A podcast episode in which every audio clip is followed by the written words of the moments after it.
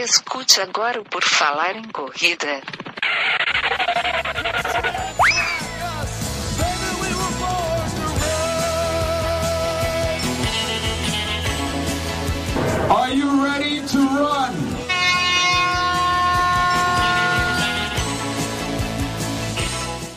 Estamos começando agora mais um episódio do podcast do Puro Falar em Correr, nosso podcast querido, antiquíssimo, que está no ar desde 2012.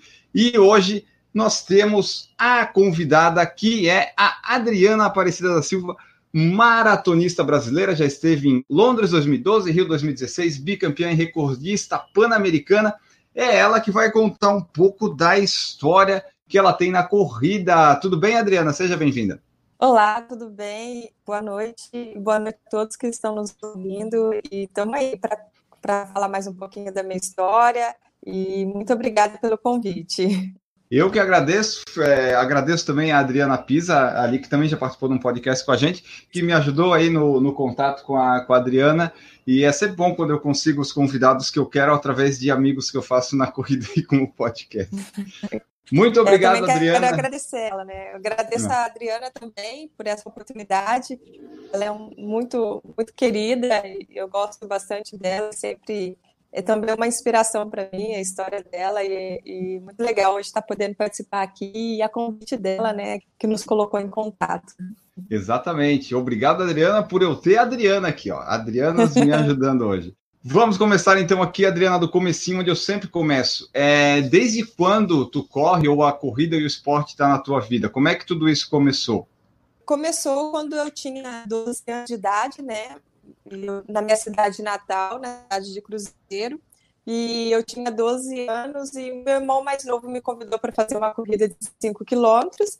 E eu fui para essa corrida pensando que era uma recreação, uma brincadeira de criança. E como todos os meus amigos estavam indo, meu irmão tinha insistido muito para que eu fosse, eu fui participar dessa corrida e acabei ganhando a corrida, né? Então, foi a partir daí que eu comecei a fazer parte do atletismo, né? Mas assim, essa primeira corrida que foi, tu nunca tinha corrido na vida? Não, nunca tinha corrido na vida. Inclusive, eu falei, nossa, não vou não, você é louco. Eu não aguento correr 5 quilômetros. E aí, chegando lá, eu pensei que eu estava em última colocada, porque eu vi todo mundo na frente, mas eu não imaginava que eu era a primeira feminina. E aí, quando eu, eu cruzei a linha de chegada, me avisaram que tinha sido a primeira colocada no feminino. E me chamaram pelo nome, me colocaram no pódio, me deram um troféu, e eu sem entender o que estava acontecendo. E, de repente, o atletismo entrou na minha vida. Naquele dia também estava é, o Carioca, que era o treinador de uma equipe de atletismo da minha cidade, e que chamava a equipe Papaléguas, e ele me viu ali e me convidou para fazer parte dessa corrida, né, dessa, dessa equipe. E eu comecei a participar dessa equipe, treinar, e na segunda corrida que eu fui é, com eles já, eu ganhei novamente. Né? Eu, eu ganhei uma premiação de 50 reais naquela época, era muito dinheiro para mim porque a, a gente passava muita necessidade, né? A minha mãe criou quatro filhos sozinha. Eu, minha, meu pai saiu de casa quando eu tinha três anos de idade. Então, aqueles 50 reais foi uma festa, porque eu cheguei em casa e, e peguei a minha mãe e levei para o supermercado para a gente fazer uma compra. Assim. Foi a primeira vez que a gente entrou uhum. no supermercado para poder fazer uma compra de carrinho, sabe? Eu via todo mundo, uhum. as minhas amigas, meus vizinhos, todo mundo chegava a compra em casa, assim, de fartura, e a gente nunca tinha. E, de repente, a gente estava entrando no supermercado e tínhamos um carrinho de, de compras e fomos levar as compras para casa. Então, foi ali que, já com 12 anos de idade, eu, eu entendi que o atletismo seria um caminho para que eu pudesse dar uma vida melhor para minha família. Então, já com 12 anos de idade, o atletismo virou minha profissão, né? O meu objetivo no, no atletismo era simplesmente dar uma vida melhor para minha família. Eu não sonhava em, naquela época chegar às Olimpíadas, não sonhava é, conquistar medalhas igual hoje eu tenho os títulos que eu tenho, né? Mas a única coisa que eu conseguia enxergar naquela época é que eu conseguiria levar dinheiro para casa. Então, hoje o, o esporte abre muitos outros caminhos para mim que eu nem imaginava que eu poderia chegar, assim. E naquela época, 50 reais era 50 dólares, né? Hoje, com 50 reais, tu não compra nem um quilo de carne. Naquela época era, era bastante. Não, eu lembro, eu lembro muito bem, assim, que eu sou muito fã de doce, assim. E eu sempre tinha vontade de tomar um danoninho ou alguma coisa que a gente nunca tinha, né? E engraçado que uma vez eu fui, minha mãe lavando roupa no tanque, e eu fui lá perguntar para ela se tinha algo para comer, assim. E ela falou, não tem. Tipo, vai dormir, passa fome. E eu, e eu chorava de fome, mãe chorava porque não tinha o que dar para a gente comer. E eu tinha muita vontade de comer uma doce, comer danone, tomar um danoninho. E é engraçado que eu cheguei no supermercado eu pensei que eu ia fazer uma compra de doces, assim, né? Mas não, não foi, assim, foi suficiente para a gente fazer uma compra muito boa, básica, mas a gente conseguiu levar tudo que a gente realmente precisava para dentro de casa. Então, mas eu vi a alegria estampada no rosto da minha mãe naquela época. E assim, eu não tive dúvida que o esporte seria minha profissão, né? E, e por aí que eu, que eu falei, não, realmente o atletismo vai ser minha profissão. Então foi ali com os 12 anos que tu viu que corria rápido, né? Tipo assim, com 12 anos na primeira corrida, tu viu ali o treinador ali que falou também, né? Viu assim, poxa, essa menina que ganhou aqui nunca correu, deve ser boa se bem treinada, ele deve ter pensado, né? É, eu acho que foi mais a visão dele do que a minha mesmo, né? Sim. Ele foi, ele, ele me convidou para fazer parte da equipe, ele começou a fazer, a me levar para várias corridas do Vale do Paraíba, e ali eu ganhava, eu sempre ganhava entre as três primeiras colocadas, porque eu sei que a premiação é, é, eu consegui ganhar uma premiação de dinheiro. Engraçado que teve uma corrida que sempre dava premiação de bicicleta para a primeira colocada, e, e, foi muito legal, porque eu ganhei muitas bicicletas ali. e eu fiz uma coleção de bicicletas. E, e foi assim, ele foi sempre né, levando a gente para competir, e fomos aos poucos é, conseguindo outros resultados que até chegar em 2004 foi onde eu consegui ser terceira colocada na São Silvestre, né? Que também foi para mim como um sonho realizado, porque é, com a premiação da São Silvestre eu consegui comprar uma casa para minha mãe. E aí a época consegui... a premiação é boa, né? Da São Silvestre. Sim, é, e eu juntei junto, já, até lá já fui juntando algum, algum dinheiro, e aí, junto com a premiação da São Silvestre, eu consegui juntar e comprar para minha mãe que foi realizar o sonho dela da casa própria, né? Então foi muito bacana, que aos poucos eu fui encontrando que eu podia ir mais longe, né? Então até em 2004 foi o, é, onde que eu consegui é, dar uma casa para minha mãe e tal. Mas em 2005 eu passei por um momento muito difícil, assim. Eu tive uma lesão, fui com várias competições em 2004, mas 2000 era, era até então o meu melhor ano, assim, da minha, da minha carreira. Fui a primeira brasileira na meia maratona do Rio de Janeiro, fui a quinta colocada na Compura. De um, de um ano de 2004 muito bom. Eu entrei no ano de 2005 com uma dor no pé esquerdo, no calcanhar, perto do tendão ali. E eu não queria parar. Eu, não, imagina, agora competindo bem, eu fui teimando, muito teimosa, insistindo em cima da dor, e não teve jeito. Quando chegou no meio do ano, eu tive que fazer uma cirurgia, e, esse, e essa cirurgia eu levei muito tempo para me reabilitar. E aí foi quando eu perdi todos os patrocínios, porque eu já estava treinando já quase um ano, não estava competindo, e eu fui perdendo os hum. patrocínios. Naquela época ainda feito faculdade, e o dinheiro que eu tinha na poupança lá guardado, uma reserva, eu usei toda na cirurgia e no tratamento. E aí eu entrei em depressão naquela época, Nossa. comecei a fazer um, um tratamento de com três antidepressivos na época, e assim era como se tivesse acabado para mim naquela época.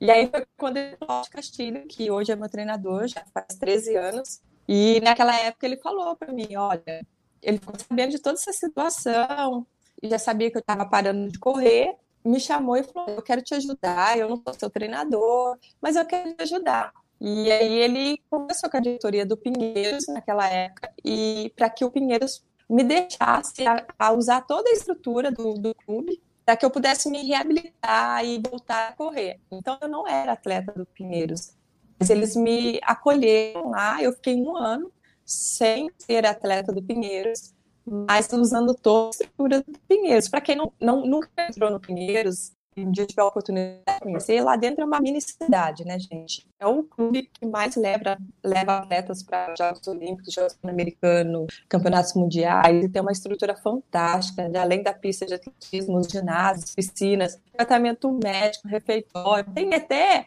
cinema, pizzaria, banco lá dentro. Então é uma mini cidade lá dentro. Então eu, eu usei toda essa estrutura durante um ano, mesmo sem ser atleta deles. Aí, tá. um ano depois, eles me contrataram e aí, a partir daí, eu comecei a fazer parte do clube, né? E essa lesão que tu teve foi que tipo de lesão? Foi lesão por estresse? O que, que foi?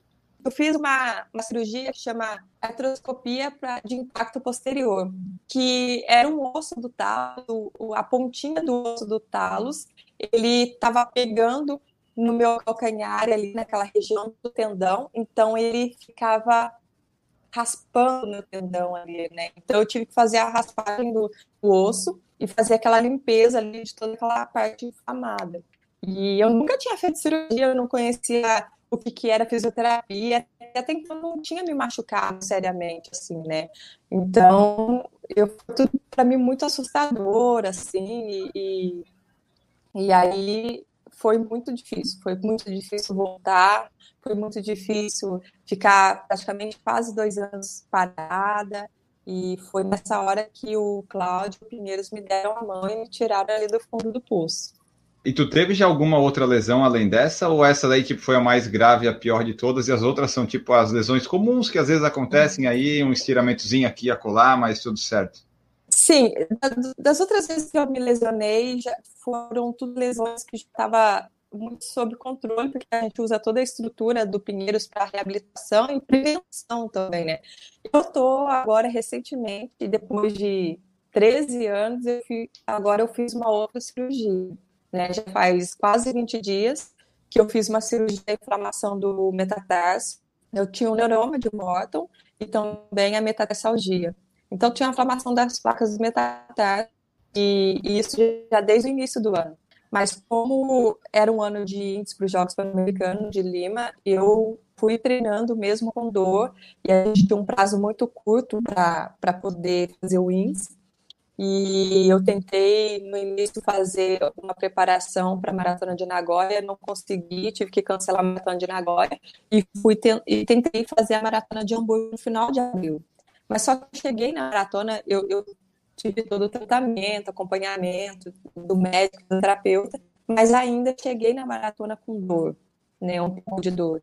E, mas eu queria tentar, mesmo assim, era a minha última chance para os Jogos Pan-Americanos, e eu, eu tentei mesmo com dor, e depois da minha maratona, eu comecei a sentir muita dor no pé, e por conta disso, eu fui é, sobrecarregando meu, né, o meu pé e mudando muito a pisada. Eu tive uma fratura de quadril também no pubis. Eu tive que ficar praticamente três meses sem nada, sem nada, nada, nada, nada de abdominal, nada de bike, nada de corrida, e totalmente sem, sem atividade física mesmo, porque até mesmo abdominal ia pegar a região da, do quadril tal. Foi muito difícil, muito difícil mesmo eu ter que ficar assim, praticamente sem fazer nada, zero de atividade física.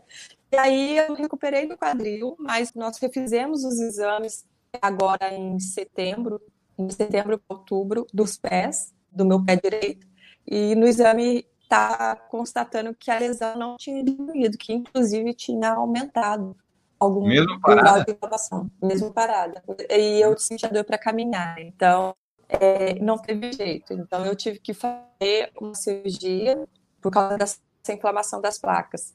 Tá, e essa cirurgia ela atrapalha os planos para 2020? Quais seriam eles? Ou tu fez ela justamente para conseguir ter um 2020 mais redondinho, mais positivo? É, o objetivo, o objetivo é, é os Jogos Olímpicos de Tóquio, né? Por isso mesmo que a gente tentou o máximo não fazer cirurgia para que eu pudesse é, é, optar pelos tratamentos mais conservador. É, o meu médico, ele é um médico muito conservador, assim, eu gosto muito dele, confio muito nele. É, eu tive todo um acompanhamento de praticamente três médicos, um médico que é o Dr. Mauro do Vita, o outro médico que é o Dr. Léo é do, do, do Esporte Clube Pinheiros, e também fizemos é, um tratamento de ondas de choque conduzindo, então os três é, conversando, a gente tentou o máximo não, não fazer a cirurgia, mas não teve jeito. E a, e a gente teve que fazer a cirurgia porque não tinha mais recursos para poder melhorar essa lesão. Então, a gente está tá vivendo um dia de cada vez, assim, e, e fizemos a cirurgia, agora cuidar da recuperação, da reabilitação. O foco uhum. é 2020. Quando tu ganhou lá a primeira corrida, tu falou que o esporte era isso que tu queria e tal, para dar uma vida melhor para tua mãe e melhorar a tua. Mas já naquela época de no, década de 90, não, não devia ser muito fácil essa parte de esporte, de ganhar dinheiro com isso, né? Tipo, hoje já não é muito tranquilo. Eu imagino naquela época para ir, tu ia lá, ganhava as corridas, mas deviam ser, tipo, é, prêmios, assim, premiações pequenas que iam ajudando, mas quando é que foi que tu virou, assim, profissional, que tu começou a a tipo viver disso assim mesmo? Tipo, ah, todo mês eu tenho um salário, sei lá, de um patrocinador que isso consegue me bancar. É, é realmente assim, o, naquela época é, as premiações não eram umas premiações é, altas, né? Mas era o que para mim ajudava muito dentro de casa. Eu tive vários patrocinadores pequenos na minha cidade que também não eram muitos, mas, mas é, foi muito importante para mim. Assim, era, era, um salário mensal, por, e, e, mas não era um valor alto, mas era aquilo que me ajudava, me ajudava para comprar os tênis, me ajudava para comprar, dar uma, ter uma alimentação melhor no dia, dia a dia, treinos, mas contrato mesmo, contrato mesmo eu tive depois com o Pinheiros, né? Então, uhum. até então, é, antes de entrar no Pinheiros, eu tinha patrocínios, patrocínios. Mas contrato mesmo é com, foi com Pinheiros. Mas aí, desde a época lá dos 12, 13 anos, tu só viveu de corrida do esporte, né? Com os patrocínios Sim. aqui e acolá, né? Isso, só com dinheiro de patrocínios e Legal. também de, de corrida. Por isso que a gente participava muito das corridas de rua por conta disso, porque era o que garantia fazer um pé de meia para poder Sim. comprar o tênis, comprar um, uma suplementação, ter uma alimentação melhor para poder treinar, né? Inclusive, assim, tem um fato muito interessante, assim, que eu sempre costumo citar, que no início, bem no início, eu saí para treinar um dia e não tinha o que comer em casa. E só tinha uma limonada que minha mãe fez, na verdade era uma água com limão, porque não tinha muito açúcar também. E eu tomei aquilo e fui para o treino. E eu não contei para o treinador na época, porque se eu contasse para ele que eu não tinha tomado café, ele não ia me deixar treinar. E eu fiz um treino de 15 quilômetros. E quando eu terminei o treino, eu comecei a passar mal. Eu, tipo, desmaiei de convulsão. E nisso parou um carro para me socorrer. O carioca me levou para o socorro naquela correria toda. E aí, quando chegou no socorro, precisou de quatro pessoas para me dar uma injeção. Eu estava desacordada. E aí ficou a enfermeira, o médico, o carioca e o motorista que me socorreu para a injeção. A agulha quebrou, eles tiveram que tirar a agulha e me dar outra injeção. Foi aquela coisa. E, né, e nesse meio tempo, quando eu acordei, a minha mãe já estava no pronto-socorro. E aí que ela falou pro carioca que eu não tinha tomado café da manhã. Ele ficou ah. muito bravo. Mas só que a partir daquilo, a gente conseguiu um patrocínio que eu ganhasse uma cesta básica mensal e uma ajuda de custo por mês. Então, assim, foram patrocínios foram pequenos, mas que foi muito importante para mim, que a partir dali eu tinha uma garantia de, de ter um alimento dentro de casa, de não precisar sair treinar sem comer. Então, assim, foi muito importante. Teve vários patrocínios pequenos assim, da, da minha cidade, que teve um que cobriu todo o tratamento dentário meu, durante uns dois anos, assim, ele não sabe, acho, talvez ele, ele me ajudou naquela época ali, né, eu era 12 para 13 anos, banguelinha, sem, sem condições de nenhuma de cuidar dos dentes, e ele nem tem noção, assim, quanto aquilo foi importante para mim. Então, eu tive vários tipos de apoio, patrocínios, que não foram, às vezes, dinheiro, e mais que foi muito importante para mim que até o pessoal que não é profissional, digamos assim, que a gente sempre vê, Santa Catarina e São Paulo, sempre tem, às vezes, nessas corridas que tem premiação em dinheiro, geralmente tu vê os mesmos caras ganhando, que eles são, eles são assim, né? Talvez eles não tenham como chegar no profissional, mas eles conseguem umas posições legais para ganhar dinheiro e fazer uma renda extra, ou mesmo ser aquela renda dele, né? Que acho que era o teu caso até começar com Pinheiros e ter esses contratos mais fixos, né? Isso, isso é verdade. Tu falou ali do teu primeiro treinador, falou do Cláudio Castilho. Hoje tu treinas com quem e tu já treinou com quem? Foi com eles dois? Sim, eu, eu treino com o Cláudio Castilho faz 13 anos, vai para 14 anos. Treinei com. Eu tive outros treinadores, também eu tive morando. Teve um ano de 2012 que eu fui, fiquei seis meses treinando na equipe de Londrina e com o treinador de lá, o Eugênio e o e o outro treinador, que eu não lembro o nome agora, mas era o Eugênio, que era o meu treinador. Mas, assim, treinador meu de longas datas é o Cláudio, que já faz, além do Carioca, né, que, que me descobriu no início, o Cláudio me descobriu em 2006 e, e até hoje. E foi ele que foi responsável de todas as datas e as Olimpíadas e os títulos. Eu costumo dizer que nós conquistamos junto foi mais porque acredito mais em mim do que eu mesmo. porque ele, ele é muito, ele é visionário, assim, sabe? Ele é aquela pessoa que olha lá na frente, que sonha alto, que pensa grande. Muitas vezes eu imaginava que eu ia conseguir, e ele provava para mim mesmo que eu ia fazer, que eu ia conseguir. Uhum. Tinha muitos treinos que eram treinos assim muito difíceis, assim, e eu falava não, não vou conseguir fazer isso, mas eu vou fazer porque ele fala com tanta propriedade que não tem como você falar não para ele. E eu terminava o treino chorando, emocionada, porque eu consegui fazer o treino. E aí ele, muito seguro, ele falava: Não, eu sabia que você ia fazer. Então, assim, muitos resultados, eu falo muito sobre a minha conquista da medalha de 2011, que foi dos Jogos Pan-Americanos, e foi especial essa medalha. E um dos treinos foi exatamente isso que aconteceu, né? Eu fiz um treino de três horas é, numa montanha na Colômbia, numa altitude de 3.200 metros. Eu quase desmaiei lá nas montanhas, me deu um escurecer e eu quase caí lá. E mesmo depois dessas três horas, ele falou com muita que eu ia ganhar essa medalha de ouro e eu ia bater o recorde dos Jogos Pan-Americanos, mesmo ele sabendo que a minha tinha um tempo 10 minutos mais forte do que o meu ela tinha 2 horas e 22 na maratona, eu tinha 2 horas e 32 na época. Ele estudou toda a estratégia de quem estar na prova, do clima da prova, das condições da prova, que ela não compete em lugares quentes, ela não compete bem. Então, ele estudou tudo isso e falou com muita propriedade de que os treinos que a gente tinha feito e, e as condições da prova iam me dar essa medalha de ouro. E foi exatamente assim, o México inteiro esperou essa medalha de ouro da Madalha Pérez, e foram todos para a rua para torcer para Madai Pérez. E quando foi no quilômetro 35, ele passou, eu passei por ele e ele gritou. Ele falou: oh, ela está 30 segundos na sua frente, vai buscar. E eu olhei para ela na minha frente, assim, falei: minha medalha de ouro está ali na minha frente, eu vou buscar.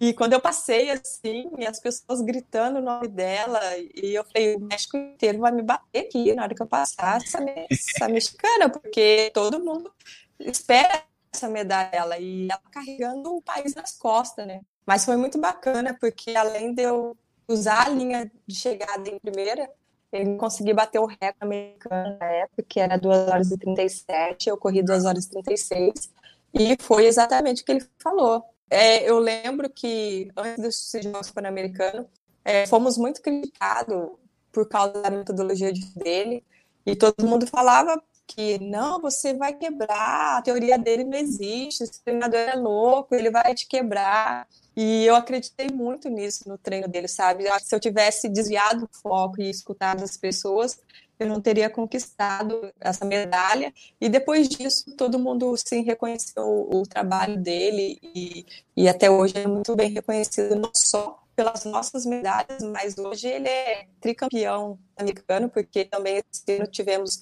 além de duas, as duas meninas do Pinheiros na maratona menina nos Jogos Pan-Americanos 2011, também o Ederson, que ganhou medalha de ouro nos Jogos Pan-Americanos nos 10 mil metros, né? Então, eu acho que essa teoria dele não está tão errada assim, é. porque senão ele não teria ido para três Jogos Olímpicos, já ter três medalhas de Pan-Americanos, sem contar outros títulos que ele conquistou, né? Então, foi uma, uma relação de muita confiança e muito trabalho, e um confiar no outro. Ele confiar no, no meu trabalho e sabia que mesmo de longe eu estaria fazendo os, os treinos dele e eu também confiar no trabalho dele. Foi bem bacana.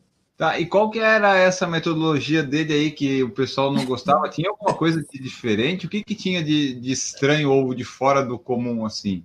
Ele trabalha com muito volume, né? E eu respondo bem a volume. Se eu tenho, para mim, quanto mais volume, mais eu respondo. Então, teve treinos nessa preparação que teve 20 tiros de mil na pista com intervalo de um minuto. Então, a 2.600 metros de altitude, na pista da Colômbia. Nós fizemos 21 tiros de mil, 3,28, 3,27, 3,30, com intervalo de um minuto. Então as pessoas falavam: você é louca, você está fazendo uma minha maratona de tiro, você vai quebrar. E aquilo ali foi um trabalho muito mental também, sabe? Porque ali eu passei mal também, eu tive uns apagão, escureceu minha vista no tiro, no 12 tiro, no 18 tiro, escureceu assim, eu pensei que eu ia cair. Falei, bom, se eu cair aqui na pista, vai ter alguém para me levar, para me socorrer, então eu vou tentar até o final. Então, isso me fortaleceu muito, fez com que eu acreditasse depois na prova que eu pudesse realmente superar qualquer dificuldade na prova. Sim. Esse treino de três horas, esse treino de três horas que eu fiz na montanha, muitos atletas não for, têm medo de subir até 3.200 de altitude porque tem medo de passar mal. Muitos que subiram, tentaram e conseguiram fazer esse treino. Então, foram treinos que muitos falavam assim: ah, não, você é louca, esse treino não, não vai te levar a lugar nenhum, né? Já teve tiro de 15 tiros de mil e um tiro de 5 mil, de mil para 13,18, com 5 mil para 17,30. Então, são treinos que realmente foram muito exaustivos, que foram treinos de volume, mas que surtiram resultado, né? Eu bati o recorde brasileiro na, em 2012 na maratona com 2 horas e 29 fazendo esses treinos. Então eu uhum. acho que assim, não estava tão errada assim a teoria.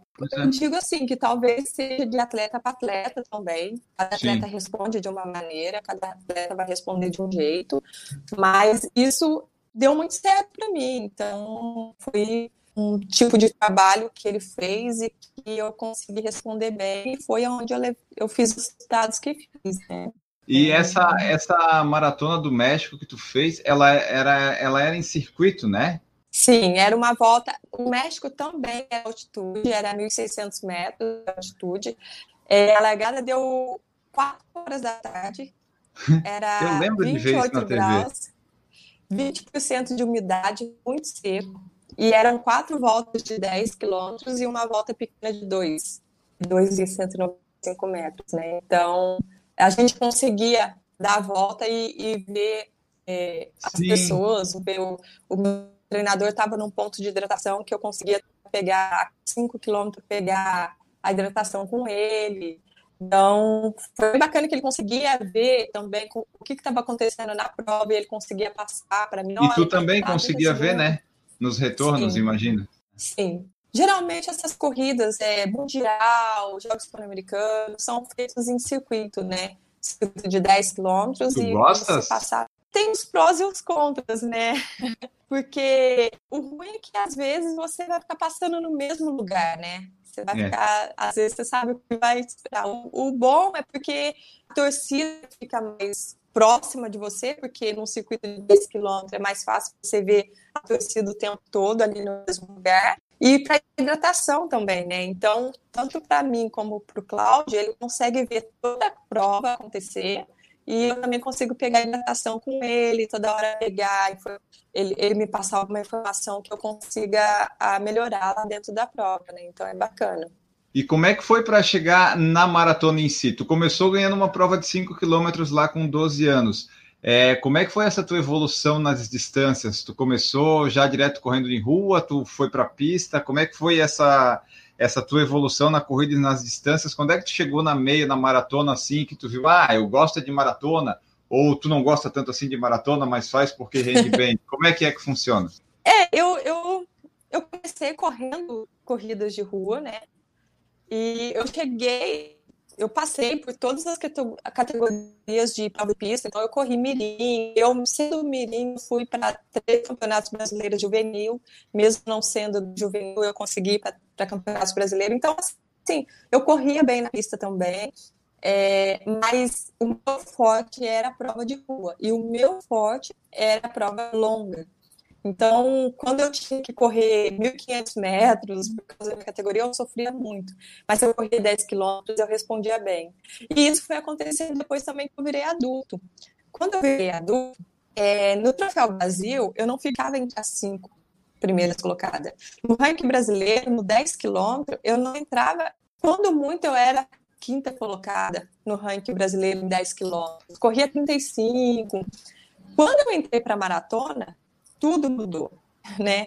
Eu estreiei na maratona, foi em 2009. O Cláudio ainda na verdade, foi no final de 2008. O Cláudio estava nas Olimpíadas de Pequim, junto com o Teles. Ele estava lá, que o Teles ia correr a maratona. E de lá ele me ligou. Eu estava dentro do ônibus. E aí ele falou para mim: E aí, como é que foi o treino hoje? Até então eu não corria maratona. Eu falei: Ah, foi legal, porque ele me passou um treino muito longo. Naquela época tinha durado duas horas o treino. Eu falei: Ah, legal, eu respondi bem, foi assim o treino. E ele falou: tá bom, então vamos estrear na maratona. Um grito dentro do ônibus: maratona? E eu, meu Deus, o que, que é essa maratona? Todo mundo fala esse tal do muro dos 30, nos 30 quilômetros, vem a barreira e tal, o que, que é isso? Ele falou: ó, a gente vai estrear em 2009 na maratona de Florianópolis e a gente vai tentar ir para o Campeonato Mundial em Berlim, que ia ser no mesmo ano, 2009. Eu estreiei na maratona de Floripa ganhei a maratona, fiz um mundial. Então foi a partir dali que a maratona entrou na minha vida e a maratona foi onde me eu consegui ir mais longe. Então se falasse, ah, você gosta ou não da maratona, foi, foi o que eu mais me, me, me identifiquei. É exatamente isso. É, o, o meu forte, acho que sempre foi a vida toda a resiliência. Então, uhum. a maratona tem muito isso é a resiliência, você saber lidar com um momento difícil, você saber extrair alguma coisa daquele momento difícil. A maratona é o tempo todo isso. Então, o treino para maratona é o tempo todo você se superando, você tem que correr com dor, você correr com chuva, você sabe, sempre ser a primeira a entrar na pista, a última a sair, todo mundo indo embora, você ainda tem mais 10 tiros de mil. Então, eu me identifiquei muito por isso, assim, ele sempre falava, você tem cara de maratonista, você é resiliente, você gosta de volume de treino. Então foi aonde eu me descobri. E depois que eu entrei para maratona, todos os meus resultados melhoraram. Então, hoje eu sou bicampeã pan-americana, fui para dois Jogos Olímpicos pela maratona, sou recordista brasileira na maratona, liderei oito anos o ranking brasileiro na maratona e também a partir da, dos treinos de maratona, eu melhorei meus 10 quilômetros para 33 e 20. Eu fui campeã do Troféu Brasil nos 5 quilômetros. Ninguém acreditava que uma maratonista foi campeã uhum. nos 5 quilômetros no Troféu Brasil. Então, assim, todo o suporte de treino que a maratona me ofereceu, de saber lidar mesmo com treino duro, é isso também refletiu nas provas de pista. Então, foi muito bom. A maratona, para mim, é, mudou muita coisa na minha vida. É, até o, o, perfil do Instagram é Adriana Maratona, então é isso aí, é a maratona aqui, né? É, não tem jeito. O bichinho da maratona me picou e, e virou minha, a minha marca registrada, né? E assim, ó, tu tem um biotipo físico bom para maratona, vamos dizer assim, né? Porque assim, as mulheres não gostam que fala de, de peso, essas coisas, mas o que eu pesquisei aqui é verdade isso? Tu tem 1,75 e pesa 44? Não, isso tem que ter consertado faz tempo. Ah, tá. 44 não né? dá, né? Não, não, não, não. Na verdade, o meu peso normal é 52 e a minha altura é 1,68. Ah, tá. então... tá. Fica mais mas ainda assim é bom, mas é que o outro parecia um negócio meio absurdo. Muito, é, muito desproporcional, né? Exato. É engraçado que quando eu fui correr a maratona de Tóquio, eu fui para uma coletiva de imprensa lá. Cheguei lá, as japonesas estavam todas assim me olhando para tentar entender quem era a menina que tinha uns 75 e 44 quilos. Então, é. mas é tá errado, é, precisa, na é. verdade, é. precisa consertar. Pessoal que é editor na Wikipedia aí, que conhece, entra lá e edita isso, faz favor, que tá, tá errado isso aqui. Depois que você ouviu no podcast, edita lá, porque a gente busca as informações sempre na Wikipedia agora e a Wikipedia tem que dar certo, afinal de contas, ora pois. Né? Mas, mas o biotipo é bom de qualquer forma. É, não, ajuda bastante. E então, assim, vamos falar agora então dessas duas maratonas que você ganhou a medalha de ouro, né, no, no, nos Jogos Pan-Americanos. Uma foi em 2011 lá, lá no México, né, que tu ganhou a prova de fato, e a outra tu foi em Toronto, tu ganhou a medalha de ouro, mas depois que a peruana lá foi desclassificada, né? É. Aí fala para nós como é, é, obviamente, né, que a sensação de ganhar a medalha de ouro no dia deve ser bem melhor, mas aí como, como, é que foram essas duas sensações tuas? Tipo, 2011 tu ganhou correndo, tu passou a mulher no quilômetro 35, o México todo queria te bater, aquela coisa toda, né?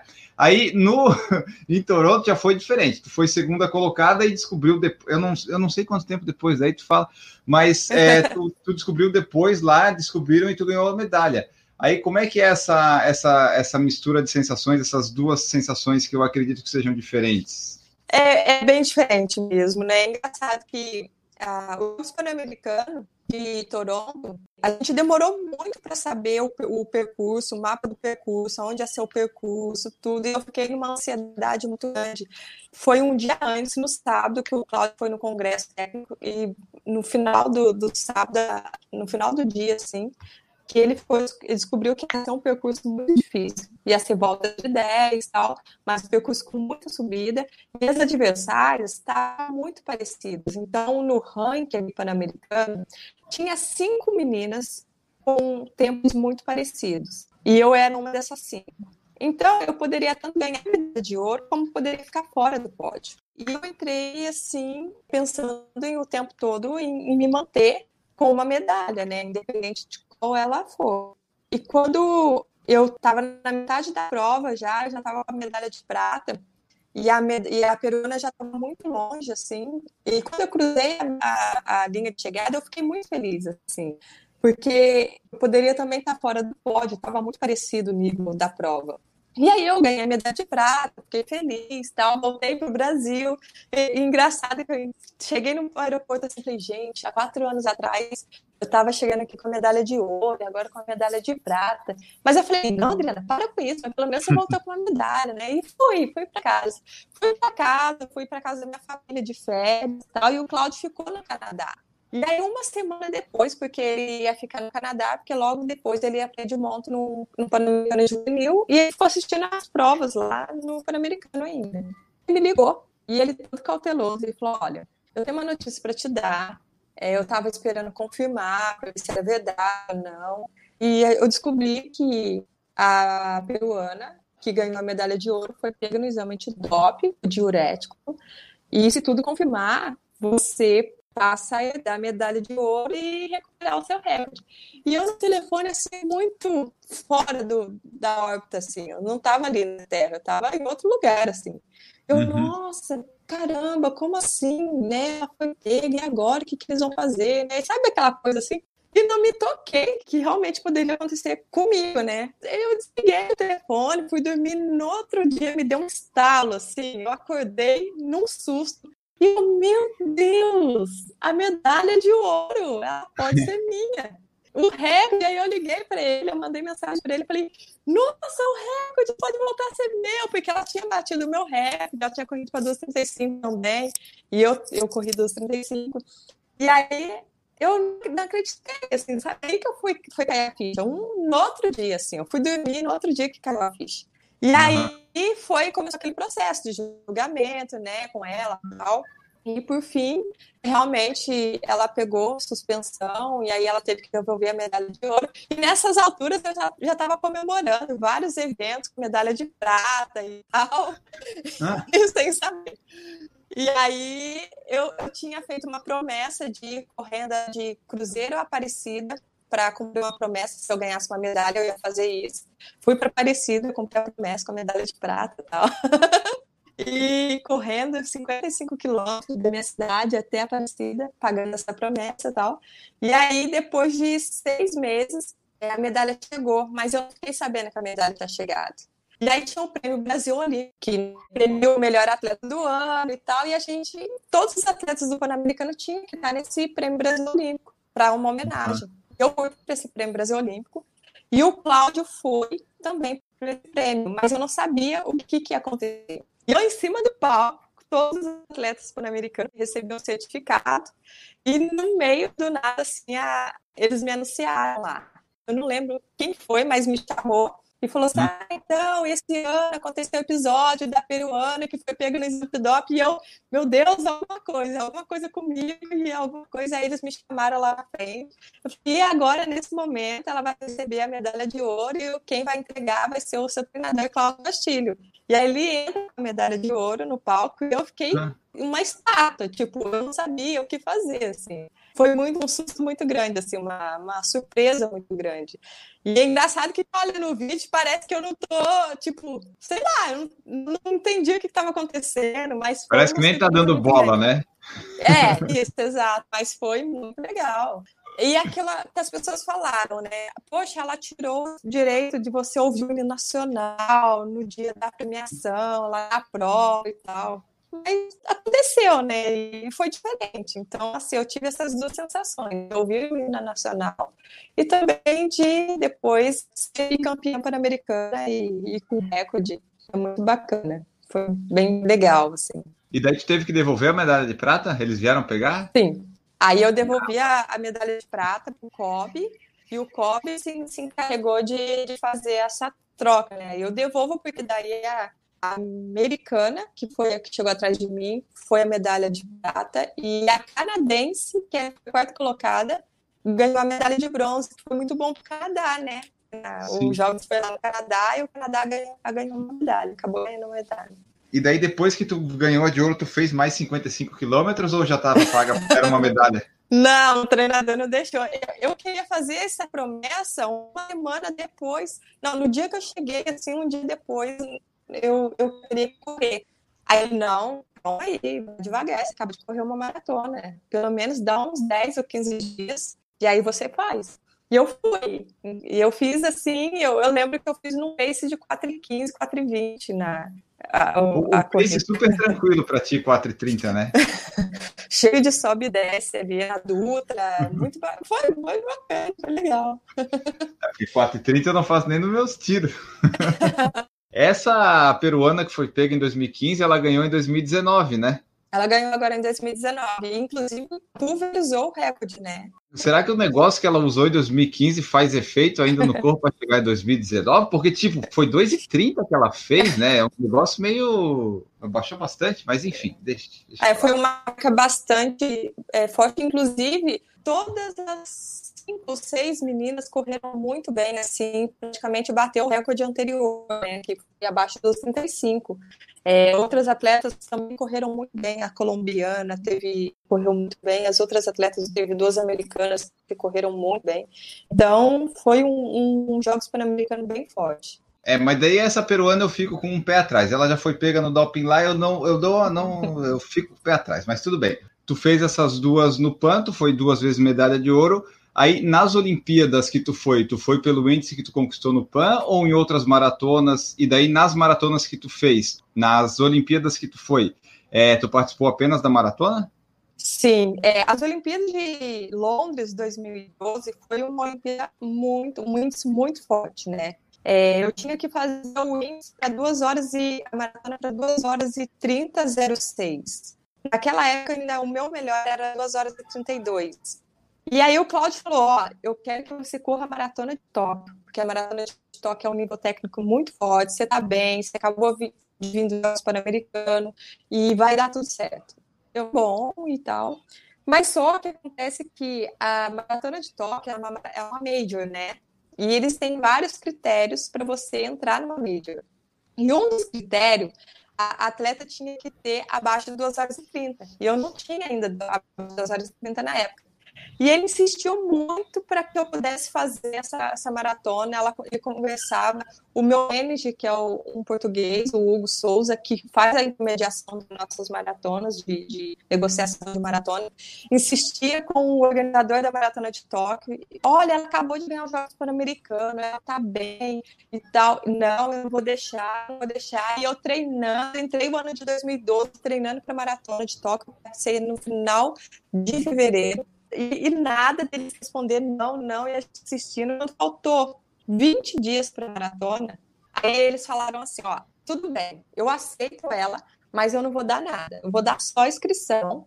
E aí, hotel, passar de vocês e Aí eu falei, tá bom, tá ótimo. A gente correu atrás, aí o Pinheiros me pagou a passagem, a ASICS me, me deu o hotel.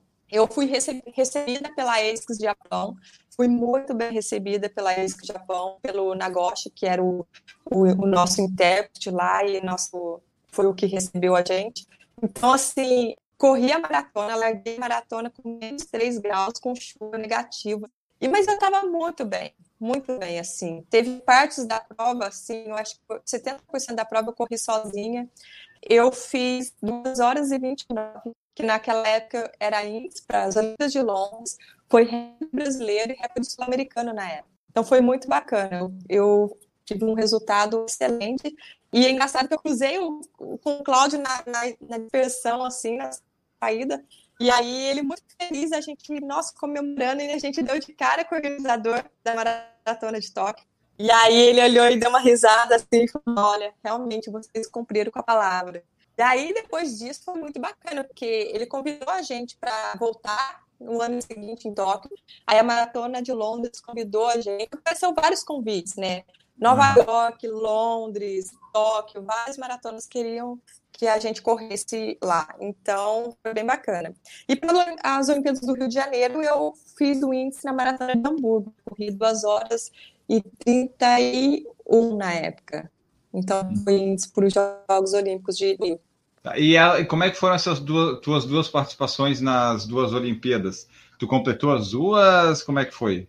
Na Maratona de Londres, eu fiz 2 horas e 33 e eu fui 43 terceira foi uma corrida com muita chuva, muita chuva. Tinha lugares que eram lugares muito lisos, assim. Mas eu esperava ter corrido mais, eu esperava ter corrido próximo de 2 horas e 30. E acho que juntou um pouco de tudo, né? Você tá nas primeiras Olimpíadas, é, é tudo muito novo para você, você para controlar a ansiedade e também acaba você adquirindo muita experiência ali, né? Você correr uma maratona olímpica é muito diferente de você correr uma maratona comum, assim, que você vai só para fazer marca. Então, mas foi bacana. A, quando você está nas Olimpíadas, saber uhum. o quão difícil foi você ter o índice. E você tá lá entre os melhores, você tá representando seu país. Naquela época, eu fui a única brasileira na, na maratona, porque as outras meninas chegaram muito próximas do índice, mas não conseguiram. Então foi bem bacana. E na do Rio foi uma corrida de superação. Foi muito quente, né? Foi uma maratona muito quente. É, mas foi muito legal porque a torcida estava muito próxima. Eu leguei muito forte. Eu acho que assim, por mais que eu falasse assim, não, estou em casa, a ansiedade está ok, não tem como, gente. Na hora que eles anunciam o seu nome lá, que você vê aquele sambódromo lotado, para assistir maratona e, e, e, assim com, com você ali, com sua presença ali na maratona, é muito legal. E eu leguei muito forte, eu leguei com as crianças ali, eu vi que eu já tinha passado 5 km muito forte, mas eu não queria largar o osso, né? Eu fui junto. E quando foi no quilômetro 35, eu passei mal, eu tive um apagão assim, e eu desequilibrei, agarrei na grade de proteção e alguém gritou para mim naquela hora é, não, não para. E aí eu fui tentando me recompor, eu fui, estava sufocada porque eu não tinha ar, estava fraca, já não conseguia enxergar mais nada. Eu lembro que eu vi os pé, o pé da, da grade assim muito próximo de mim, a ponto de eu tropeçar né, na grade. E aí eu falei, o que, que eu vou fazer? Eu lembro que a, dali eu estava entre 34 e 35, e no 35 o Cláudio já estava com a hidratação. Eu falei, eu vou precisar chegar pelo menos até o 35. E aí, quando já eu passando a branca, já, já sem reação, ele me deu força, ele falou, solta os braços e, e respira, e ele ele que, que acabou me incentivando ali, sabe? Senão, se ele falasse para mim, para, eu ia parar. E aí ia ficar com um peso muito grande na, na minha consciência, assim, uhum. tipo, ah, eu parei na maratona. E eu comecei a pensar nisso dentro da maratona. Eu falei, Adriana, você está aqui dentro, você está uhum. em casa, numas Olimpíadas, o povo todo torcendo por você, esperando por você. É, você não vai desistir. Você não pode desistir. E eu via muitas atletas passando por mim, eu não tinha reação. E eu falei, vamos pensar de quilômetro, vamos até a plaquinha do 36. Eu fazendo força, cambaleando, cambaleando, ia chegar a 36. Eu chegava, ah, vamos agora só até o 37. De um em um, eu fui tentando uhum. negociar comigo. Quando chegou no Boulevard ali, no centro do Rio ali, já quase chegando no final da, da maratona, era muita gente gritando. Era muita gente gritando. Não tinha como eu parar ali. As pessoas iam me empurrando com um grito, assim. E eu cheguei no Sambódromo, todo mundo de pé, chorando, assim, emocionado. É, eu cruzei a linha de chegada, assim, eu vi o quanto valeu a pena não ter desistido. Eu fui 63 geral, fiz é, acho que 2 horas e 41, e, mas assim, o que mais me marcou foi essa superação. Eu ia desabar ali, eu falei, não, não, você precisa de força para poder chegar perto dessas pessoas, porque eles que te empurraram, eles que te impulsionaram a cruzar a linha de chegada desciam da arquibancada me dando a bandeira do Brasil na mão, e gritando, chorando, e aplaudindo, e querendo. Então, é muito legal, foi muito legal. Eu tenho uma, uma foto é, com a bandeira do na mão, assim, e toda vez que eu olho essa foto, eu lembro de tudo isso que, que eu passei no, na, na, nas Olimpíadas do Rio.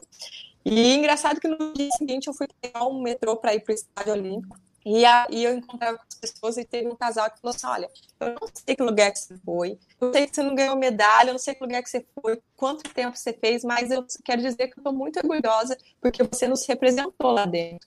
Então, ah, isso valeu mais do que uma medalha, né? E foi muito legal, muito gratificante. Eu, então, eu falo: essa Olimpíada do Rio foi por vocês, por todos que estiveram lá gritando por mim, que estiveram torcendo por mim, mesmo de longe.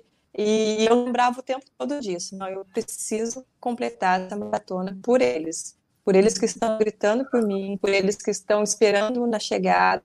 Então foi mais uma corrida de superação mesmo por todos que, que, que torceram por mim. Assim. Tu falou que não abandonou e tal. Tu já abandonou alguma maratona assim de ter que desistir porque estava com algum problema? Não, não. Inclusive, essa maratona, acho que eu paguei um preço muito alto até, porque eu já entrei lesionada, eu senti dor no 21 e eu fui insistindo, e por conta disso eu tive essas duas lesões que me tiraram do PAN, e independente disso, eu acho que eu já não teria conseguido o índice, mas eu fui insistir até o final, e por conta disso, o ano de 2019 foi é, bem difícil com essas lesões, mas eu, eu não consigo parar. Eu acho que a, uhum. essa coisa, se eu, se eu parar, eu, eu fico pior do que se eu tivesse me arrastado até o final. E eu tive hipotermia no final dessa prova. Tudo, tudo aconteceu nessa prova, né? Uhum. Eu, eu, cheguei a treinar nos Estados Unidos com menos 22 graus, com neve até na canela. É, não tive hipotermia. E eu fui ter hipotermia em Hamburgo com 8 graus. Então, foi tipo, aconteceu de tudo. Assim. Então, eu nunca parei na maratona, eu não sei. Assim, eu acho que se eu parar, eu fico pior do que se eu tiver que me arrastar até o final dessas maratonas e tudo mais, teve qual foi o, o, o, resultado que tu mais gostou? Foi fazer o recorde pessoal lá na, em 2012 ou foram as duas medalhas? Eu acho que cada maratona ela é uma história, né? Não tem jeito, cada uma vai ter uma experiência diferente.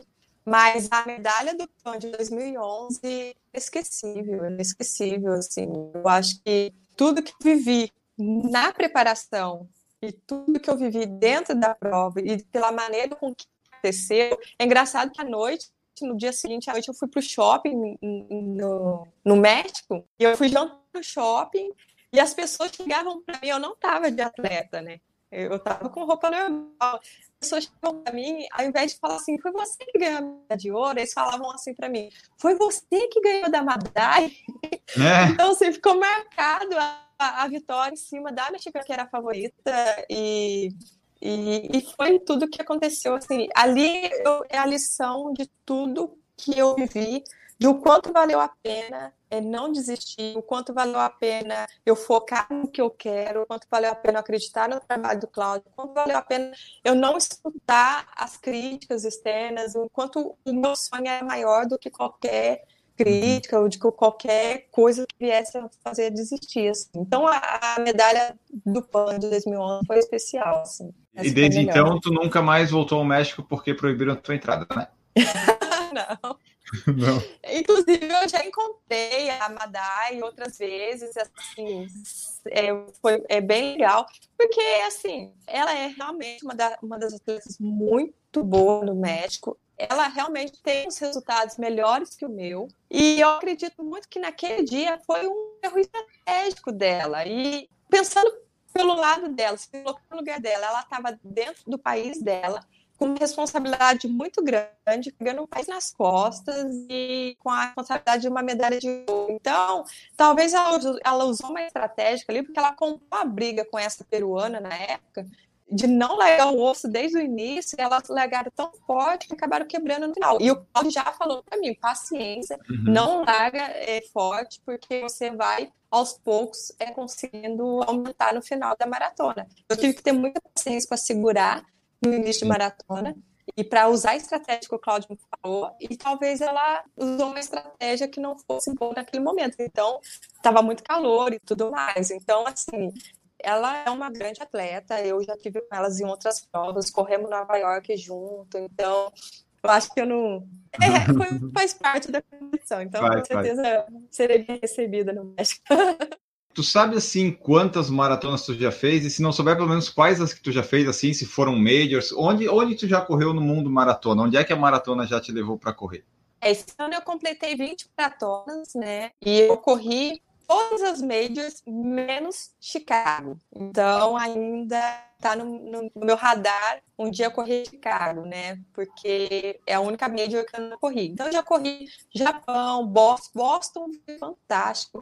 A, a energia de Nova York, de Boston, é impressionante, impressionante. É emocionante a chegada em Boston, assim, eu chorei na chegada, o tanto de voluntário que tem, faz um corredor, assim, para te aplaudir na chegada. Você passa um corredor de voluntários, de médicos, fisioterapeutas, enfermeiro e todos os voluntários que trabalham na prova. Você caminha nas ruas de Boston e nossa, eles adoram que você, ah, você vai correr maratona, parabéns, nossa, sua medalha. Então você é muito reconhecido pelo que você faz ali, é muito legal. Então eu corri todas as mídias, é, Nova York, Boston, Berlim, Tóquio, Londres, né? Então corri Hamburgo várias vezes, três vezes, corri Berlim duas vezes, então é bem bacana. Porque no teu caso, que é uma maratonista que geralmente está buscando performance, tu acaba é, caindo mais nessas maratonas, exceto ali algumas meios, mais nas maratonas mais planas para poder desenvolver, né? Ou tu não liga muito para isso? Sim, exatamente. Todas as vezes que a gente tem meta de buscar uma marca para os Jogos Pan-Americanos ou para as Olimpíadas, sempre a gente escolhe uma maratona plana. Então, por isso que muitas outras maratonas é, não entrou no nosso planejamento. Eu tenho maior vontade de fazer a maratona da Disney, por exemplo. Mas o treinador não deixava, porque a gente tinha outras maratonas dentro do planejamento e era o objetivo para isso, então a gente não podia desviar o foco e, e se preparar para essas maratonas que realmente era importante fazer o. Mas um dia também eu, eu ainda quero correr a maratona da Disney. Mas na da Disney você pode, você, você tem tempo assim em tese para ganhar, né? Eu acredito que sim, mas eu, eu, eu assim, um dia quando eu for para Disney, sim, eu quero. É para tirar foto pra... com o Mickey e Camille. eu não sei, acho que esse espírito de competitividade que a gente carrega a vida toda, não, depois que você coloca um número no peito, aí você não, não entra para brincar.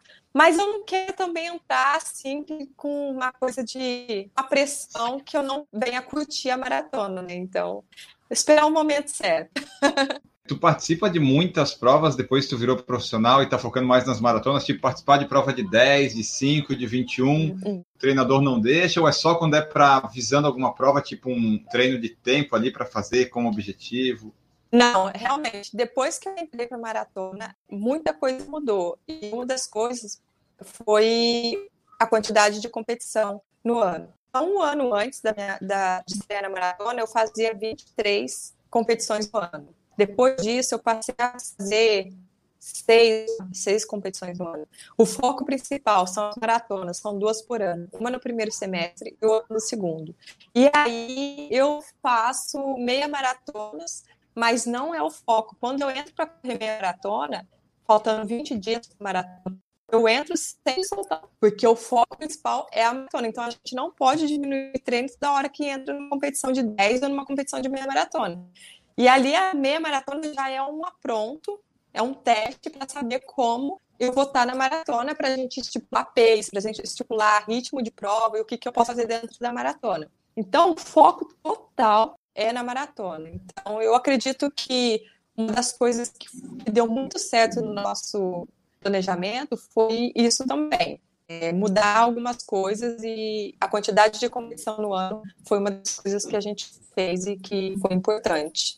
E quando é que tu encaixou essa de 5 mil que tu ganhou no Troféu Brasil? Foi, foi por acaso? 2013, não, foi em 2013. É que assim, entre todas as competições importantes do ano, uma competição importante é a, o Troféu Brasil de Atletismo, porque a gente representa o clube, né?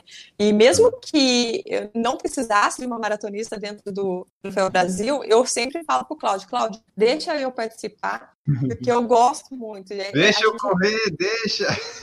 É, não, e é, é, uma competição que se representa o Pinheiros, e eu gosto muito de estar ali, sabe? Você representando o clube. Eu tenho uma relação do Pinheiros muito. Eu sempre falo que, além de contrato, atleta e clube. Eles me acolheram num momento muito difícil. Eu fiquei um ano sem ser atleta do Pinheiros, lá dentro do Pinheiros. E a gente tem uma relação muito assim, sabe? Eles um reconhecimento muito grande ali pelos atletas que passam por ali. E eu gosto muito de vestir a camisa do Pinheiros e estar tá competindo por ele o tempo todo. Então, quando tem o Troféu Brasil, que é a maior competição de clube ali, que você está representando o Pinheiros, eu quero estar. Tá. Eu sempre entro no Troféu, no Troféu Brasil, mesmo quando eu sei que tem meninas muito mais rápidas que eu, que corre piso, mas eu quero estar tá ali. E aí, em 2013, eu entrei, eu tava vindo muito bem, tipo, fazendo tiro de mil para 3 e 8, tiro de mil para 3 e 10, coisa de maratonista 3 e 8, 3 e 10. Imagina. Uhum. Então, eu tava bem. Então, eu, eu sabia que eu ia entrar, eu não sabia qual é a cor da medalha, mas eu conseguiria lutar pela uma medalha. E aí eu corri uhum. os 10 quilômetros na quinta-feira, os 10 mil metros na quinta-feira, fui segunda colocada, com a minha melhor marca na pista, 33 e 21. Eu falei, bom, agora esses 5 mil eu vou entrar com sangue nos olhos. E uhum. aí eu entrei, não deu outra, assim, eu tava muito bem, tava rápida, eu tava focada, eu tava sem lesão, então tudo favoreceu. Então, isso foi muito bom. Então, todos os anos eu faço, só não faço quando eu tô lesionada mesmo, mas eu sempre uhum. faço questão de estar no Troféu Brasil. Falastes do Pinheiro ali que tem contrato e tal, tu também tem contrato com a ASICS, né? Sim, a ASICS também é, é um patrocinador. É, eu faço parceria, eu já tenho a parceria da ASICS desde 2010 e é outro patrocinador também que assim é, eu tenho um carinho muito grande por eles. Eles vê é uma relação assim, de atleta e patrocinador, mas é uma relação de eles sabem que a, a gente não é um atleta que dá resultado, que vai dar retorno para eles, mas a gente é um ser humano também. Então eles sempre estão ali pronto para atender as necessidades. Eu fui muito bem é, é, recebida por eles, eles me tratam com muito carinho e profissionalismo, né? É, isso muito importante. E também eu sou sargento do Exército, eu faço parte do programa das Forças Armadas desde 2014. Então, sou terceiro sargento do Exército, através do programa de atendimento, e eu represento o Exército brasileiro é, em todas as competições mundiais, Olimpíadas, Jogos Pan-Americanos, e é muito bacana. Nossa, se você, como atleta, já é patriota, né? Você carregar a bandeira do Brasil e no nacional, e tudo, quando você entra na vida militar, assim, que você conhece mais a fundo, assim, é muito legal. É um orgulho muito grande fazer parte das Forças Armadas e levar o nome do Exército também pelo mundo todo, né? A nossa missão lá dentro, como sargento, é levar o nome do Exército em todas as competições pelo mundo inteiro. Então, é muito legal. E tem vários outros parceiros, né, que, que estão com a gente, a Genomoto, é, uhum. a Biofarm, a Max Recovery, e tudo isso que dá um suporte para que a gente tenha mais tranquilidade para treinar, para prevenção de lesão, para recuperação pós-treino, é essa estrutura que, que faz com que a gente consiga focar mais no treino, né? E ali, só voltando na ASICS, que daí é uma curiosidade minha que eu tenho, desde 2010 tu corre ali com eles, qual que é o tênis que tu mais gostou de usar e qual que tu mais gosta hoje? Porque a ASICS, eu gosto do Hyper Speed 6, para mim é o melhor tênis que eu já tenho, e, e eu gosto bastante do Tartesio também, que eu gostei, que é bem levinho. E o Piranha também é muito bom, só que eu não sei se tinha modelo feminino, só que não ficou bom no meu pé. Mas assim, eu queria que tu dissesse qual que é o que tu mais gosta aí de usar, ou qual que tu mais gostou, enfim, para eu ter aí novas opções, de repente, de ideia de tênis. eu sou muito fã, assim, eu fui muito fã, inclusive se vocês olharem na foto do Jogos Pan-Americano do México, eu tô correndo com um DS Racer, ah, e eu é adorei ele, adorei, adorei ele. Foi um dos melhores tênis que eu competi, assim. Inclusive, ele mudou né, a linha, vieram outros modelos para a competição, e eu guardei um desse é, de recordação. A ASICS, na verdade, me deu um desse é, de recordação, eu guardado. Mas eu gosto muito da, da ASICS. Engraçado que antes de eu ser ASICS, há uns anos atrás eu competia com um X todo amarelão, assim, eu não sabia, eu não sei qual que era, mas eu gostei tanto da, da, daquele tênis na época, e depois eu procurava para ele e não encontrava mais, porque depois foi mudando a, a, a linha, foi saindo uhum. de linha e entrando outros. E eu já gostava muito da ASICS. Depois que eu entrei, eu me identifiquei muito com a marca. Porque além desses tênis de performance que são muito bons, hoje tem o Tetezil, tem vários é, de performance, mas você também tem várias opções para você fazer outros treinos. Então você tem Nimbus, tem o Cumulus que eu faço rodar com ele, que ele te dá mais estabilidade, é para mais, mais absorção de impacto, de amortecimento. Tem os intermediários, que são o Roadhawk, o Danaflight, eles são muito bons também, porque eu posso rodar com ele e eu posso fazer um fartlek com ele. Se de repente acontecer alguma coisa com o meu tênis de competição e esqueci, eu consigo até competir com, com o Hawk, por exemplo. Então eu gosto muito porque tem uma linha mais é, de uns tênis mais robustos para você, né, de mais obsessão de impacto. Tem os de performance que é super leve, que eu só coloco para competir mesmo. E uhum. tem os intermediários, que é aqueles um que você pode tanto rodar, quanto você pode também fazer tiro com ele, fazer um fartlek, fazer até uma competição, dependendo da competição. Então, eu gosto muito dessa variedade de tênis que a ASICS tem. E, e eu já, já, me identificava muito com a marca antes de ser da marca. E depois, então, eu gosto mais ainda. Ah, e o que que tu acha da... Eles lançaram aquele Meta Ride, né? E agora acho que tem o Glide Ride. O Glide Ride. Chegou a testar eles a ver, porque esse Metroid, apesar do drop dele ser baixinho, ele era, ele me pareceu bem estranho e pesado, né? Mas eu não sei, o que que tu achou? Tu chegou a testar os dois ou não deu para testar por causa da, das dores aí? O Glidride, eu tenho ele, eu cheguei a usar ele, mas não corri com ele ainda. Então, assim, eu percebo que quando você olha, assim, ele é robustão, né? Ele é. é. assim, nossa, ele deve ser pesado. Mas quando você coloca ele, é outra sensação. É engraçado que quando eu vi ele pela primeira vez, eu achava que ele fosse treino só para esses treinos mais curtos. Né? E aí, depois que você coloca ele e você começa a caminhar, eu não cheguei a correr com ele ainda. Mas quando começa a caminhar, você percebe que ele é super leve e ele tem uma impulsão, ele te impulsiona, é muito, muito diferente. Diferente dos, dos outros tênis que eu já, já, já corri. Então, eu uhum. percebo que ele te induz aquela impulsão, né, para frente. E eu já tive relatos de atletas que usaram e que realmente sente isso. Que uhum. ele é leve e que ele faz essa impulsão, né, de, de te jogar para frente. Então, eu acredito que é um tênis bem bom, assim, para caminhar, e eu já fiz alguns treinos de academia, assim, com ele, eu gostei muito. E uhum. eu estou super ansiosa para correr com ele, porque eu já vi relatos de alguns atletas que gostaram, então agora eu quero ver o que, como que é, é. correndo, né? Porque eu sei que caminhar eu já, já, já vi as diferenças, mas eu, eu não sei como é que é correndo. Mas eu já vi os relatos da, dos atletas que me deixam ansioso para poder correr com ele. É bom que, como tu, atleta velocidade, tu tem a chance de testar todos os tênis, né? Todos que aparecem, aí tu vê ah, para qual que vai servir, tu dá para testar. Acho que dá para testar todos, né? Isso, isso é bom. Isso. Tem uma, uma, uma pessoa uma vez que chegou para a gente e nós corremos a maratona de São Paulo com, ah, eu acho que era o Desce Racer. E aí ela chegou pra gente e falou assim: ah, qual que é aquele tênis que, que vocês correram a maratona que eu quero um?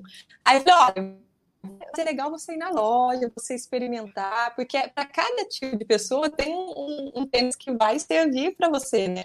Hum. Ela, não, mas eu quero exatamente esse que você escolheu na Maratona de São Paulo.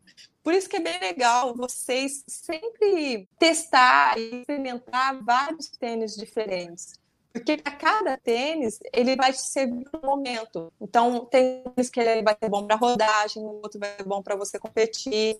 E é, uhum. é, legal você sempre ter um para competir e o outro para treino. A gente faz muito isso. Então, tem os tênis para rodar, tem o tênis para competir. O de competição é só para competição, eu só faço competição com ele. E é uhum. legal você sentir, você tem que experimentar e sentir o que, que vai ser melhor para você. Tem que dizer, Adriana, avisa lá o pessoal da ASICS botar esses de competição 44, colocar mais opção para nós, assim. legal. Ah, legal, legal. É difícil achar o 44, mas quando eu achei, eu comprei o Tartesil, porque não podia deixar passar. Ah, ele é bom. super leve. É, muito leve. E ele tem uns negocinhos embaixo, os, os negocinhos embaixo que parece que segura mais da para não é, deslizar. Da aderência. Isso, isso. Vamos falar agora da parte da alimentação da Adriana, como funciona isso? Porque tu já falou aqui, eu já consegui gravar, que quando ganhou 50 reais lá no início queria comprar só doce, então imagino que você gosta bastante disso, mas não conseguiu correr em jejum, né? Não, pelo jeito não, não dá certo, não funcionou contigo. Então, agora sendo profissional, como é que é essa tua alimentação? Tu chegou no profissional, tu continua não podendo comer os doces? Como é que ficou isso? Não, exatamente. Eu sempre costumo dizer que eu passei a vida inteira querendo comer doce, então agora eu não me privo disso, não me privo. É, eu acho que eu sou privilegiada por ser maratonista também e por ter um biotipo que ajuda, porque se eu fosse de outra modalidade eu ia sofrer demais. Eu acho que eu não ia ter condições para continuar numa modalidade que eu tivesse uma privação de, de, comida. É engraçado que muitos anos atrás eu fui numa nutricionista e a primeira coisa que ela me cortou foi o bolo. E eu amo bolo, eu amo de paixão bolo, assim. Pelo menos uma vez por semana eu tenho que comer bolo. E para mim, assim, quanto mais recheio tiver, um bolo de prestígio, por exemplo, é ótimo. Gosto de bolo desses para tomar café da tarde, no sábado da tarde. E eu lembro que eu voltei mais nessa nutricionista, porque eu fiquei traumatizada porque eu queria, eu não podia cortar o bolo. Então, hoje eu tenho um acompanhamento com nutricionista e a gente, assim, não tem uma restrição. Inclusive, eu não posso ter restrição de alimentação, porque para quem faz 215 quilos por semana, não tem como fazer. Por semana? De maratona, sim. Uh. Então, não tem como eu ter uma restrição alimentar no sentido de você cortar comida inclusive suplementar para dar conta disso. Então, durante a, a, as meus treinos, eu uso a suplementação de carboidrato, quimiotolestrina, gel, essas coisas para dar conta. Então, eu não tenho essa coisa de você não comer. Uhum. Mas o que, que eu tenho? Eu tenho uma educação militar, que é você saber comer o que tem que comer na hora certa. Então, eu não posso comer doce toda hora e deixar de comer a fruta, de deixar de comer a comida mesmo, a salada e as outras coisas que eu realmente preciso comer. Então, o que, que eu faço? Eu, eu me eu, eu gerencio isso. Eu sei que, por exemplo, eu estou no clube almoçando, eu não pego doce no clube, eu pego uma fruta, porque eu sei que mais tarde eu vou comer um doce. Ou eu vou estar em uhum. casa, vou querer comer um pedaço de bolo, vou comer outra coisa que realmente eu gosto. Então, às vezes, tem doce que eu abro mão para poder comer depois uma coisa que realmente eu gosto, um chocolate, alguma coisa assim.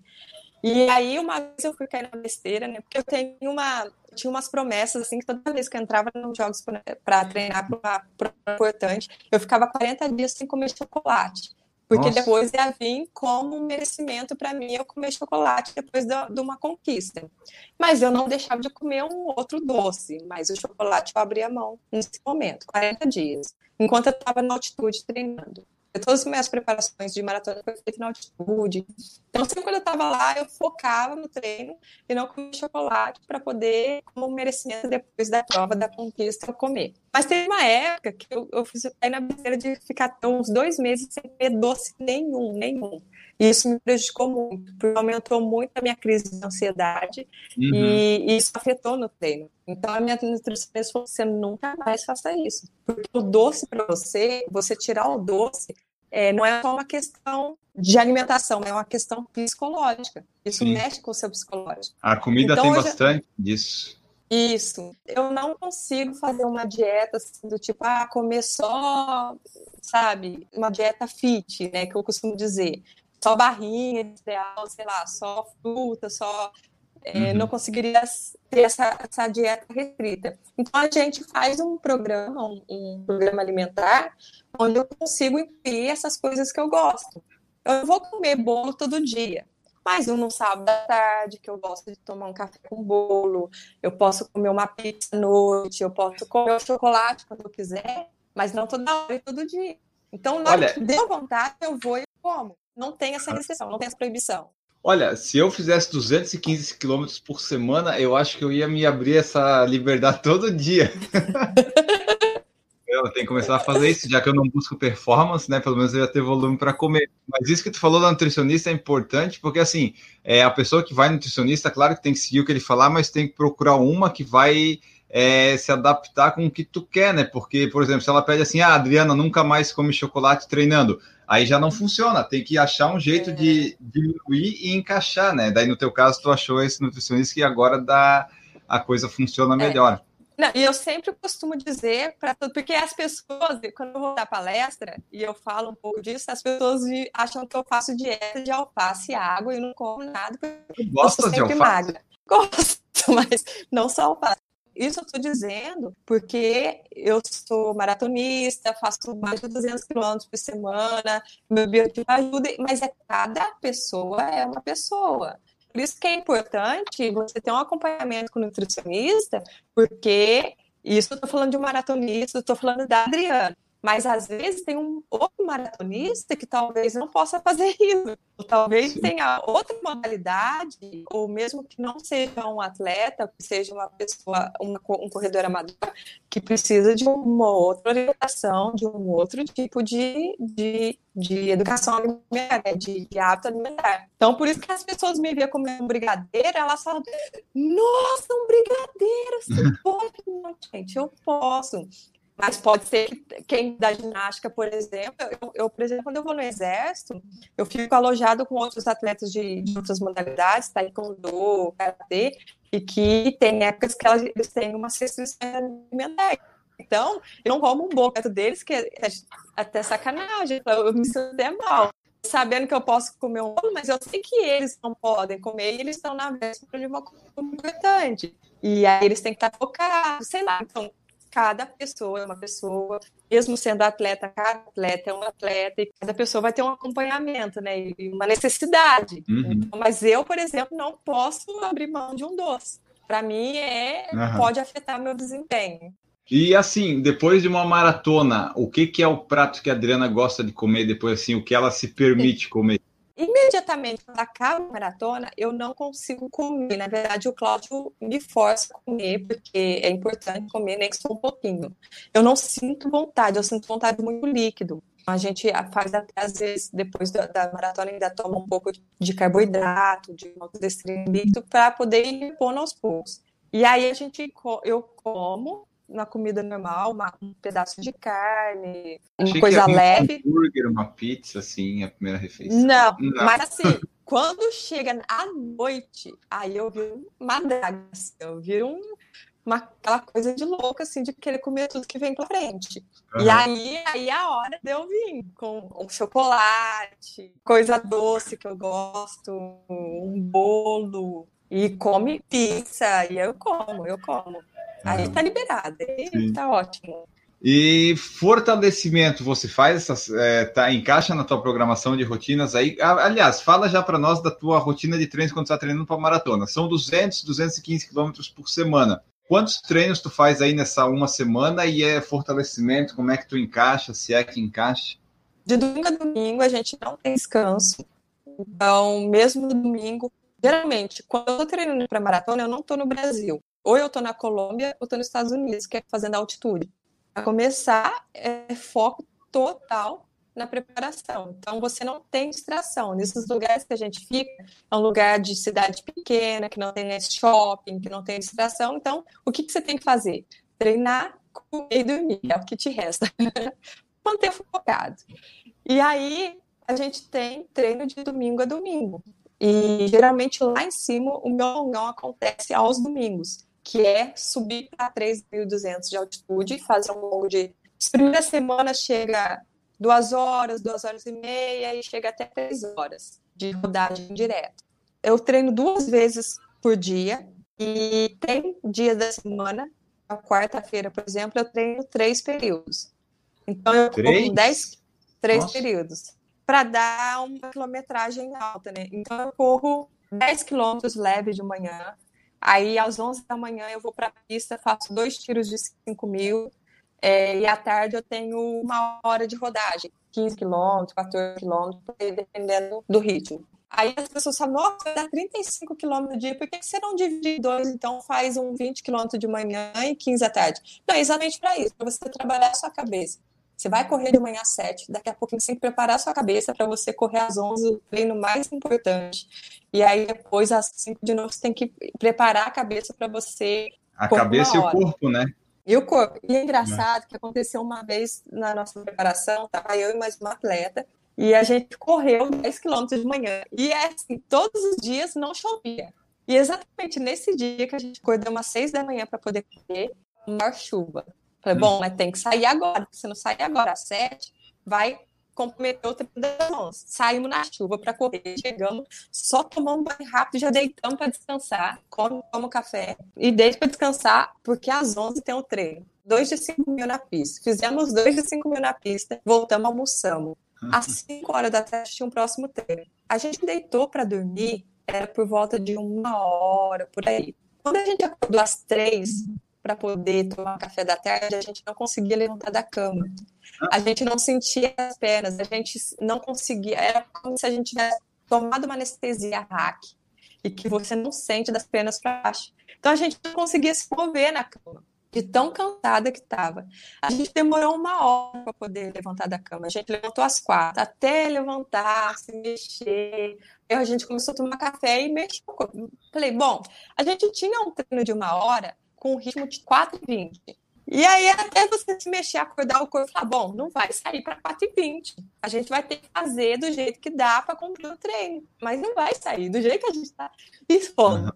E começamos, 4,30, 4,20, a gente terminou no ritmo médio de 4,6.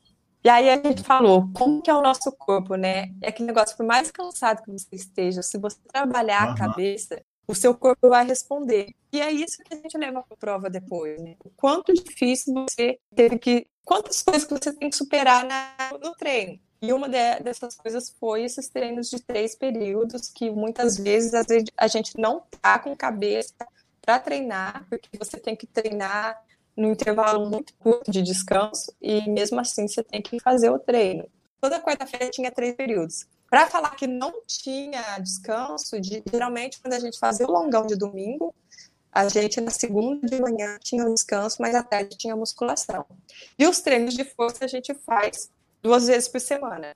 Antigamente a gente fazia muito a musculação mesmo, convencional, mas hoje a gente faz o LPO, que é os movimentos do levantamento olímpico, e a gente trabalha muito, faz muito trabalho de força em cima desse trabalho do LPO.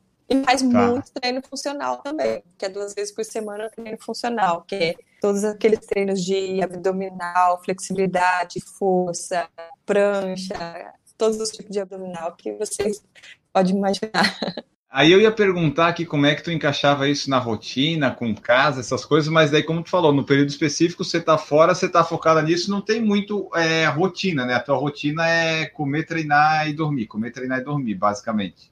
É exatamente isso. Nossa rotina é comer, treinar e descansar. Por isso que um dos, dos motivos para ir treinar na altitude tem o, os benefícios fisiológicos da altitude para maratonista e toda essa, essa coisa de você treinar na altitude para depois correr uma maratona melhor, sim, mas eu acho que também é um ponto importante esse foco porque todos os lugares que a gente vai é um lugar realmente que não tem muita distração, que é cidade pequena, cidade de montanha, então você não vai ter muito se distrair. E você uhum. só vai conseguir focar no treino e focar na alimentação, focar no descanso, porque aqui em São Paulo, se eu vou para o clube treinar, até hum. que eu venha para casa descansar para o próximo treino, é uma hora para ir, uma hora para voltar, eu já perdi muito é. tempo aí. E aí, isso tira muito a, o tempo de que você poderia estar fazendo um balde de gelo para recuperar, uma massagem, uma fisioterapia. Então, você estando na altitude, você tem mais tempo para tudo isso, para fazer uma varredura de gelo, para fazer uma massagem, para fazer uma fisioterapia, para descansar, para dormir melhor. Então, isso ajuda ah. bastante. Aqui temos o William Salgado também. Boa noite, Dri. É, o William, ele foi um dos primeiros atletas lá quando eu entrei na Papaléguas. Ele é. foi o, o, o, primeiro atleta da Papalégua, foi companheiros de equipe. Ó, ele fala aqui, ó, lembra quando treinávamos em Cruzeiro na cidade, o pessoal chamava a gente de louco, vagabundo e tal. Carioca é. brigava é... e falava aqui são os atletas das Olimpíadas. Já profetizava. Vou contar uma história que, do William que é, não, isso eu tenho que contar, o William e não tem jeito. É. é engraçado que naquela época a gente não tinha essas suplementações de hoje, né? Gato, gel e tudo mais. E na época, nossa suplementação, depois do treino, era ir caldo de cana, rapadura, quando muito, sei lá, banana, mel, essas coisas. E um certo dia ele chegou lá na, no trem com uma história de que a gente ia fazer bolo com ração de cavalo. Não, como assim? Ração de cavalo, farelo de cavalo. Esse negócio, não, porque cavalo fica forte, a gente tem que comer. E uma receita de bolo que a gente fazia com farelo de cavalo. E isso pegou, pegou por um bom tempo no treino. E, e, a gente fazia bolo com ração de cavalo para comer, Nossa. com farelo de cavalo. E era engraçado que, tipo, todo mundo comia. Não era tão ruim. Não era gostoso igual um bolo de prestígio. Mas é bom. E ele comentou aqui também, ó, fala dos seus dotes culinários. Lembro que quando fazia, lembro que fazia bolo pra gente. Era raro por conta da dificuldade na época, mas quando top. Será que esse do cavalo entrava nesse daí? Acho. Ah, é, né? eu, é, é que é um dos meus hobbies, né? Eu adoro fazer bolo. Desde muito nova eu fazia bolo e às vezes eu fazia para levar para eles também. Mas aí, por conta disso, ele apareceu com essa receita e a gente fazia também. Entendi. Quais que são os teus próximos objetivos assim? É, tem a Olimpíada ano que vem, tu quer participar dela e a tua vida profissional assim no esporte correndo, tu acha que dá para levar ela até quando? Minha, eu, o meu objetivo é tentar os Jogos Olímpicos de, de Tóquio agora, para o meu último Sim. Jogos Olímpicos. Não, não, ainda preciso fazer uma maratona. Ah, mas qual que é o índice?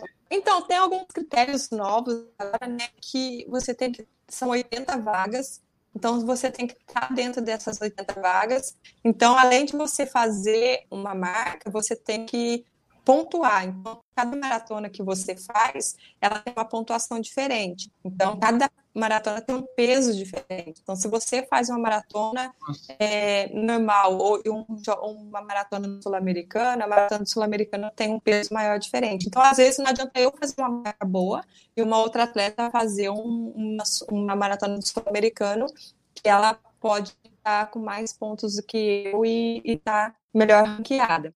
Então, acho que vai, vai, vai ficar em torno disso. Eu acredito que a marca está em torno de 12,29, 12,30 para você estar tá ali dentro ali, sabe? Mas tem tudo isso, né? Tem a. Você tá bem uhum. pontuado. E aí, eu já estou num processo de transição de carreira, né? Tentando meu, meu último Jogos Olímpicos. Tenho algumas, alguns outros objetivos ainda na carreira de atleta, mas já estou em transição de carreira. Fiz parte de um programa bem bacana que o Comitê Olímpico faz com os atletas de transição de carreira, que eles preparam os atletas para a transição, para encontrar novos caminhos. E é bem bacana, e eu recomendo para todos os atletas que estão em transição de carreiras e estão pensando em a carreira, que tente fazer esse curso no Comitê Olímpico.